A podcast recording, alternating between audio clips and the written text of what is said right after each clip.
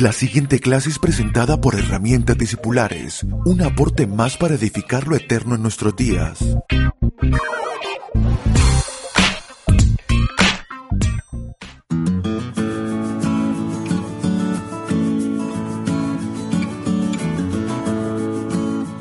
Saludos amados, bienvenidos a nuestra clase número 67 de herramientas discipulares. Qué privilegio poder llegar a ustedes en esta clase en la cual concluiremos el tema acerca del arrepentimiento, pero también concluyendo este tema concluimos toda una sección donde hemos hablado acerca de la salvación.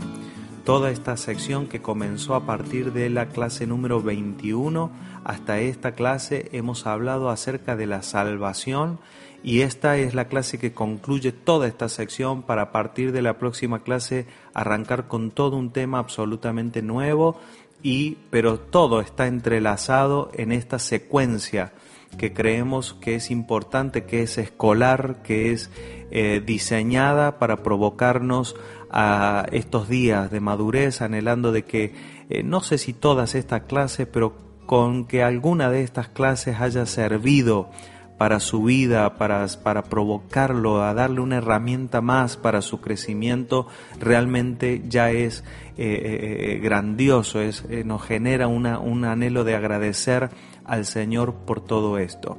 Para concluir este, esta sección sobre arrepentimiento, lo cual no agota este tema para nada, vamos a leer 2 de Corintios capítulo 7 versículo 9. Dice, ahora me gozo, no porque hayan sido contristados, sino porque fueron contristados para arrepentimiento, porque han sido contristados según Dios, para que ninguna pérdida padecieseis por nuestra parte, porque la tristeza que según Dios produce arrepentimiento para salvación, de que no hay que arrepentirse, pero la tristeza del mundo produce muerte, porque he aquí esto mismo de que hayan sido contristados según Dios, qué solicitud produjo en ustedes, qué defensa, qué indignación, qué temor, qué ardiente afecto, qué celo y qué vindicación.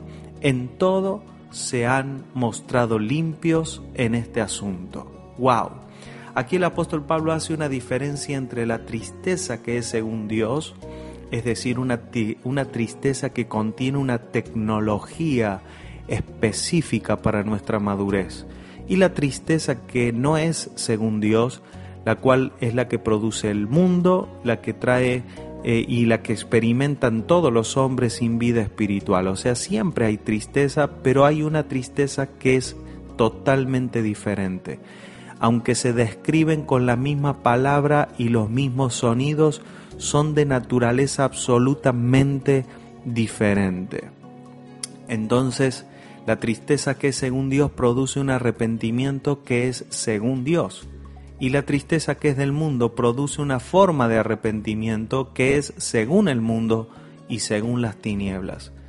Es por eso que tenemos que huir de aquella forma de arrepentimiento que es la que nos provoca las tinieblas. Si usted me, si usted me pregunta, claro que las tinieblas, Satanás, los demonios nos quieren ver arrepentidos, pero en esa forma de arrepentimiento que te deja en derrota, en tristeza, en muerte, en pérdida, que es una un arrepentimiento que te deja retrocediendo porque ya usted no quiere, pierde las ganas de hacer cosas, de arriesgarse, eh, ya, no, ya no quiere usted iniciar nada, sino más bien permanecer en quietud, en retroceso. Ese arrepentimiento que te separa de los vínculos importantes de la vida, que nos deja mirando al pasado, que nos deja enfocados en el pasado y en el pecado, repitiendo ciclos, ese arrepentimiento que deja en baja autoestima, pero también con orgullo al mismo tiempo, como decíamos en la clase anterior.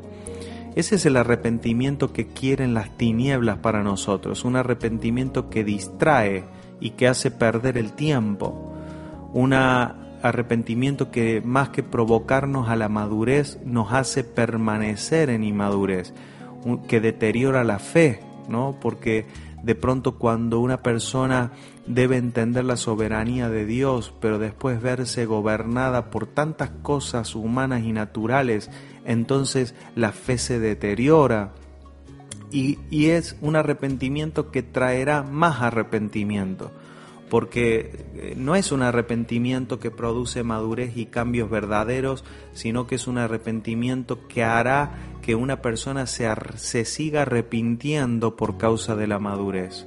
Pero qué bueno que dice el apóstol Pablo este arrepentimiento de que no hay que arrepentirse. O sea, eh, y si ustedes ven la expresión en el original, la cual les recomiendo estudiar e indagar, la expresión que, que, él está diciendo es, es un arrepentimiento que traerá que no te vuelvas a arrepentir en el futuro. Te arrepientes hoy, pero mañana ya no tendrás que arrepentirte porque produce salvación, porque trae madurez y no es el resultado de una salvación porque yo me arrepentí, sino que es por la salvación que me fue otorgada, ahora puedo arrepentirme según Dios. Este arrepentimiento que sí trae viene a veces por esta tristeza que Dios trae a nuestro corazón, produce ganancia, produce mayor fruto del Espíritu nos deja mirando la vida de Dios y su luz, y como es Dios el que trae ese arrepentimiento, no traerá un deseo de no arriesgarse, sino al contrario, provocará mi fe para depender más de Dios y saber arriesgarme, porque el riesgo que busco no es para mi propio beneficio, sino que depende del camino de Dios es un arrepentimiento que realza la vida del Espíritu y su grandeza, y no realza mi pecado y mi debilidad, sino que realza la potencia de Dios. Nos deja mirando hacia adelante, nos deja viendo la evidencia de la gracia de Dios y de su amor hacia nuestras vidas. Nos muestra la naturaleza de que somos hijos de Dios y no nos deja eh, estimándonos ni tampoco menospreciándonos, sino apreciando la nueva vida y el nuevo hombre que somos en Cristo Jesús. Entonces, ese arrepentimiento religioso que te dice eres pecador, es un arrepentimiento que debemos quitar de en medio. Cuando el Evangelio nos ve a nosotros en error, en pecado y viviendo consecuencias, nos dice, ese no eres tú, Despójate del viejo hombre, camina en la nueva vida. Si alguno está en Cristo, nueva criatura es. Las cosas viejas pasaron y son todas hechas de nuevo. Eso está en 2 de Corintios 5, 17. Recordemos las palabras del apóstol Pablo a los romanos en el capítulo 8.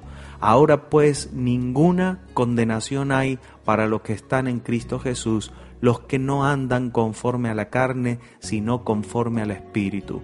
Si el arrepentimiento que opera en tu vida es para decir me despojo de la vieja manera de vivir y ando en el Espíritu, entonces ya no es un arrepentimiento que opera para condenarme, sino es un arrepentimiento para que ande en esa vida que no tiene condena ni juicio de parte de Dios.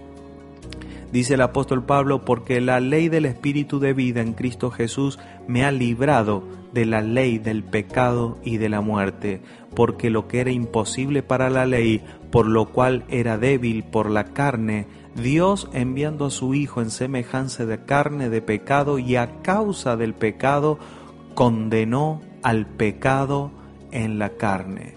En este Evangelio ya no operamos por causa de la condenación, no estamos pensando es que Dios me condenará por este pecado, sino que lo que entendemos es que esa, esa vida que nos fue otorgada en Cristo Jesús me lleva a arrepentirme para que el gobierno de Dios se exprese más y más en mi vida. En el nuevo pacto no nos arrepentimos por causa de la condenación, sino que nos arrepentirnos, nos arrepentimos por causa de habernos visto en Cristo, andando en nueva vida y en libertad. En el antiguo pacto los hombres se arrepentían porque el pecado los condenaba, pero en este nuevo pacto, como el apóstol Pablo dice tan especialmente a los romanos, porque en Cristo Jesús el pecado fue condenado. la condenación de la cruz no fue a mí, sino que fue al pecado y ya no tengo que andar más en una vieja vida, ni en los errores, ni, es, ni en los aciertos tampoco del viejo hombre, pero que no me llevan a vivir la nueva vida en Dios.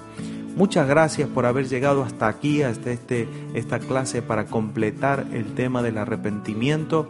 En la próxima sección comenzaremos toda una sección nueva acerca de las virtudes. Va a ser una sección muy práctica, muy específica para ir tratando día a día en nuestra alma por la obra del Espíritu en aspectos del carácter, de las decisiones, de la gestión diaria y de la vida en el cuerpo de Cristo. Un fuerte abrazo a todos y hasta la próxima clase. Chao, chao.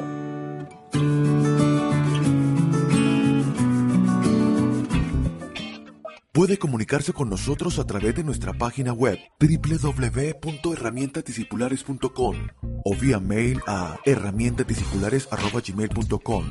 Síganos a través de las redes sociales en YouTube, Facebook e Instagram como arroba Abel Gracias por estar aquí.